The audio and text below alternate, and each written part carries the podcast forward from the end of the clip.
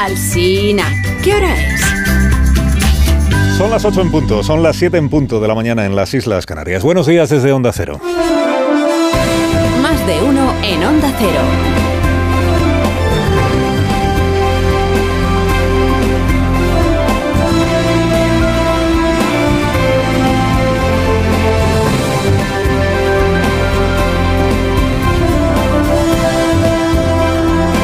¿Qué? ¿Cómo están? Bienvenidos a una nueva mañana de radio. Estrenamos ya el 26 de mayo del año 2023, que es viernes, último viernes de este quinto mes del año. Es la frase que más veces va a escuchar usted en la radio y en la televisión durante el día de hoy. ¿Qué frase? Pues esta que dice que hoy se acaba la campaña electoral. Ya unas cuantas veces la hemos dicho esta mañana. Y lo que nos queda. Es una frase engañosa, porque en la noche del domingo, según se esté conociendo el resultado de estas elecciones, estará empezando la campaña electoral de las siguientes elecciones, que son las de diciembre, con un elemento añadido a los que hemos tenido en estas elecciones, que será precisamente el resultado de las del domingo y quién pacta en cada sitio con quién y para qué. En el caso de que las urnas del domingo no nos den una gran sorpresa y al final sean necesarios muchos menos pactos de los que ahora mismo se espera que haya. ¿no? Pero ya verá como el lunes, si no hay una enorme sorpresa, pues estaremos aquí debatiendo sobre si le beneficia al PSOE mantener sus pactos, eh, si, le, Feijó pactará con Vox en donde necesita para gobernar, todas esas cosas. ¿no? Pero bueno, de momento se termina esta y termina una campaña que Feijó quiso plantear como el primer plebiscito nacional sobre Pedro Sánchez y que para sorpresa de los candidatos socialistas, Sánchez aceptó que se planteara como tal. Para plebiscitos yo, ¿eh? del presidente. Y no solo aceptó la apuesta, sino que subió la apuesta, haciendo girar toda la caravana socialista al son que él iba marcando con sus intervenciones y con sus anuncios, ahora en mitin, ahora en el Palacio de la Moncloa. Acuérdese que el presidente, después del debate aquel sobre Doñana, sobre Doñana pues se, se vistió de biólogo y se fue a la estación eh, biológica del parque. Después se vistió de promotor inmobiliario, persuadido de golpe de la emergencia que vivía España por la falta de vivienda, decidido a sembrar España de pisos. Luego se puso el alzacuellos para absolver con su mano compasiva a EH Bildu, después de que EH Bildu llenara su lista de asesinos jubilados en busca de un puestito de concejal.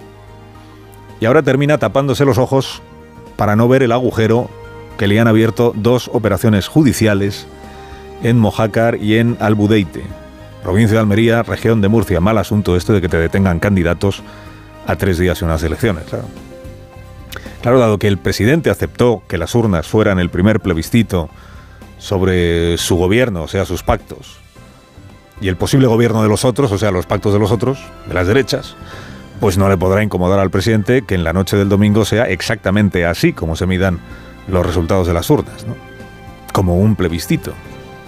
Dado que el PP fue el primero en presentar estas urnas como la meta volante, meta decisiva para el examen final sobre Sánchez en diciembre, pues tampoco habrá de incomodarle al señor Núñez Feijóo, que se estrenó con lo de derogar el sanchismo, que exprimió cuanto pudo el balón de las listas de Bildu y que ha terminado invocando el Falcon, como si cada vez que lo pronuncia Falcon le cayeran 5.000 votos de premio. No, Falcon, Falcon, Falcon.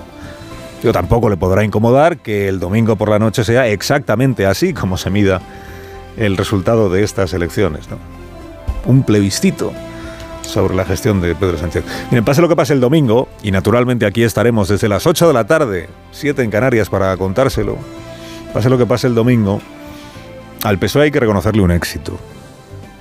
Y es que ha calado entre los analistas, entre la mayoría de la idea madre, de que solo si el PP consigue el gobierno de plazas importantes como la Comunidad Valenciana, bueno, importantes son todas, pero solo si el PP consigue el gobierno de la Comunidad Valenciana, o de Aragón, o de la ciudad de Sevilla, podrá presumir de haber triunfado en esta campaña electoral.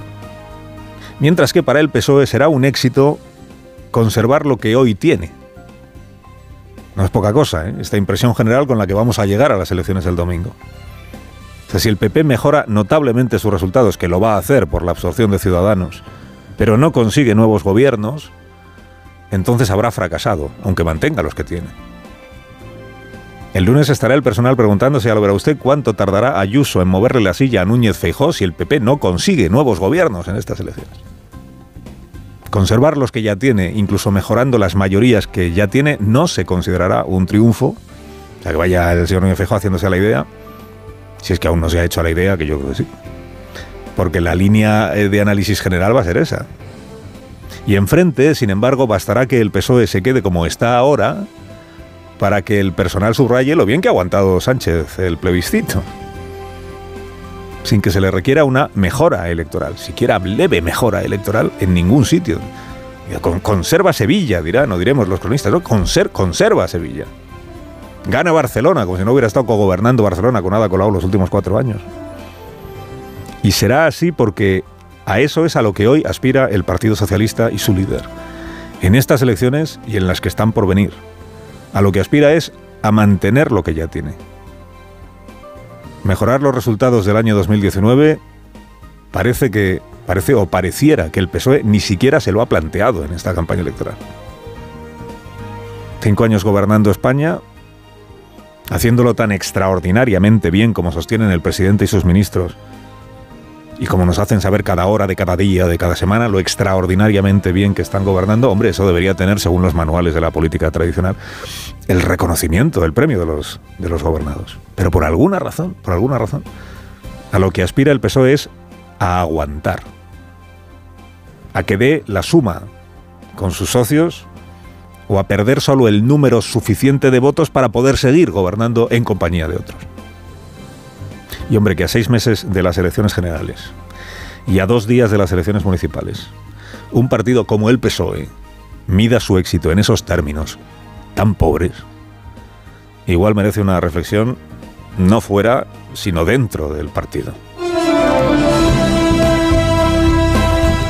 Claro, no puede terminar peor una campaña electoral para un partido político que viéndose en las páginas no de política, sino de sucesos. En la misma semana, última semana de campaña, te detengan al número dos de una candidatura, Mojácar, a la número uno de otra candidatura, en Murcia. Te los detengan por comprar votos. Y que en la misma semana te señalen al número dos de tu organización en Andalucía como presunto implicado en un secuestro. A ver, pues. Tanto de gusto no es, ¿no? Una ayuda para tener un buen resultado no parece que sea. Pues todo eso es lo que le ha pasado al Partido Socialista en las últimas 48 horas. Es natural que el comité de campaña del PSOE, que, es, que tiene su sede en el Palacio de la Moncloa y en el propio despacho presidencial, esté pidiendo al árbitro la hora, ¿no? Cuando acabe ya la campaña que esto se hunde, ¿no? Que, por Dios, que la prensa vuelva a hablar de Bildu. Y andar ofreciendo dinero a cambio de votos por correo es un asunto grave. Si además el dinero se usa para atentar a inmigrantes sin recursos, a personas sin hogar o en riesgo de exclusión, como ha ocurrido en Murcia, Entonces se le añade a la corrupción electoral, que es la compra de votos por correo, la explotación de personas vulnerables. Es verdad que el PSOE ha denunciado comportamientos del PP en distintos municipios, también irregularidades electorales. Pero hasta este momento, claro, detenciones solo ha habido en Melilla, en Mojácar y en Albudeite. En Melilla de Coalición por Melilla, en Mojácar y en Albudeite del Partido Socialista. Y eso no hay quien lo remonte en lo que queda de campaña electoral. Igual no tiene mucho efecto electoral fuera de estos municipios. Entiendo que lo tendrá dentro, pero igual tampoco. Pero digo, remontarlo ya en lo que te queda campaña, que son menos de 24 horas. Y siendo este asunto escandaloso, además, se te junta lo de, lo de Maracena. Maracena, el, delito cometido, eh, porque se cometió un delito, es más grave, fue un delito de secuestro. El delito lo cometió el novio de la alcaldesa de Maracena. La víctima fue una concejal del mismo, o concejala de su mismo partido, del Partido Socialista. Aquí el PSOE no está acusado de ningún delito. Ayer se levantó el secreto del sumario. Y lo que asoma ahí es una historia de esas que atrapan el interés de cualquiera que empiece a seguirlas con un poco de... Es una historia propia de un true crime con tintes políticos o de un podcast de Manu Marlasca. Resumen. El novio de la alcaldesa, la alcaldesa se llama Berta Linares, el novio le pide a la concejala Vanessa Romero, una mañana que ella está dejando a los niños en el colegio, le dice, ¿me puedes llevar hasta Maracena en el...? Se conocen porque, claro, es el novio de la alcaldesa. ¿Se me puedes llevar a Maracena en el coche, que es que el mío se ha quedado tirado?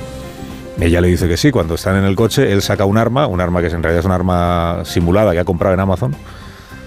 La encañona, la amenaza, dice que tiene unas bridas ahí para maniatarla, que vaya para Armilla, conduzca el coche, que, que pare un momento, que tiene que hablar con ella.